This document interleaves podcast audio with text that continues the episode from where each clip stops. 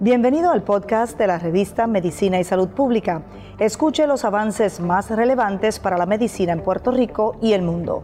Si desea ver este podcast en vídeo, puede hacerlo en nuestro canal de YouTube Revista MSP. Buenas tardes, secretario. Tengo una pregunta sobre lo de los datos si ha habido una comunicación con el gobierno federal para que sepan, ¿verdad?, eh, sobre ese problema y si eso representa para el Departamento de Salud algún escollo en términos de accesar fondos. O sea, ellos están claros cuál es el problema. Ellos están claros cuál es el problema. Créanme que todos las jurisdicciones tienen el mismo problema. No solamente somos nosotros, unas más y unas menos. Este, eso no, no, tiene absolutamente nada que ver, ¿verdad? que, que ver con los fondos. Ellos saben la cantidad de vacunas que nos envían y ellos saben la cantidad de vacunas que sí nos. Ciertamente, entrar al sistema para nosotros ha sido un poco más complicado por lo que les dije en un principio. No obstante, nosotros estamos ahora mismo creando una gran cantidad de personas, incluso el mismo CDC nos está ayudando a organizar todo esto para poder entrar a esa base de datos y que aparezca en el sistema de, del CDC. Pero eso es algo que eh, CDC está, y tanto CDC como el CHS están muy complacidos con cómo se está manejando la vacunación. Entonces, de seguimiento es muy posible que ya hemos sobrepasado el medio millón de personas vacunadas en Puerto Rico. Bueno, si le añadimos la gran cantidad de casos que no se han registrado, ciertamente sí, correcto. Sea, usted dijo 454 mil, más 70 mil que quizás Alrededor un poco más, pero más o menos ese número, sí, correcto. ¿Y ese número para usted satisfactorio estaba dentro del plan? Bueno, dentro de la cantidad de vacunas que hemos recibido, es sumamente satisfactorio. Estamos hablando de que nosotros recibimos 40.450, ahora es que va a variar la cosa, ahora es que va a cambiar. Ahora, vuelvo y repito, viene un aumento de vacunas que ya yo se expresé hoy, más dos programas aumentan su vacunación, que son dos programas que benefician directamente a Puerto Rico, pero que son a través de otras farmacias que, el CDC ha contratado.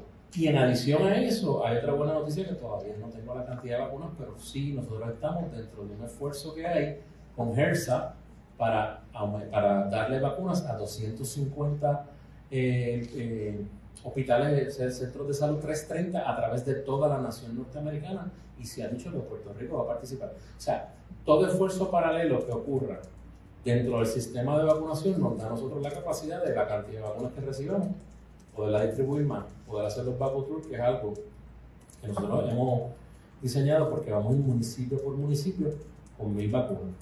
Pero al final del día, si somos y vamos a recibir una gran cantidad de vacunas en Puerto Rico. Y ahí sí yo te puedo, me puedo sentir cómodo decirte, mira, vamos a poder avanzar y en la medida en que terminemos o aplaquemos un poco la ansiedad que hay en esta población, pues nosotros nos podemos ir moviendo a otro tipo de poblaciones y poder ir avanzando, que es lo que queremos al final del día. O sea, aquí al final del día lo que, lo que el Departamento de Salud quiere es que todos los puertorriqueños estén vacunados. O sea, y eso es nuestro norte. Lo que pasa es que en la situación de emergencia siempre uno tiene que priorizar cuál es la prioridad. ¿Qué servicio, si me falta porque se enfermen de COVID o se mueren, que es lo peor, se ve afectado? Bueno, por los hospitales. Eso ocurrió. Después vamos a otra, a otra consideración. ¿Qué otro servicio, si se ve afectado, Puerto Rico se vería en una situación complicada? Y de cara que ya no hubiera temporada de cambio. Entonces, ¿qué, ¿qué servicio? Pues mira, primero respondedores de ahí entonces, la única consideración que tomamos en, este proceso es decidir cuál es el índice de mayor comorbilidad, ¿verdad? Mortalidad, enfermedad por los pacientes mayores de 65 años. Y eso se está viendo en la reducción de pacientes hospitalizados y de, y de, decesos. Y ahora, pues entonces podemos movernos a otras, otras fases que son sumamente importantes. Pero con la cantidad de vacunas que tenemos, pues esa era la prioridad. Una vez tú tengas una si, si nosotros recibimos 200.000 vacunas semanales, bendito, acabamos vacunando a medio mundo.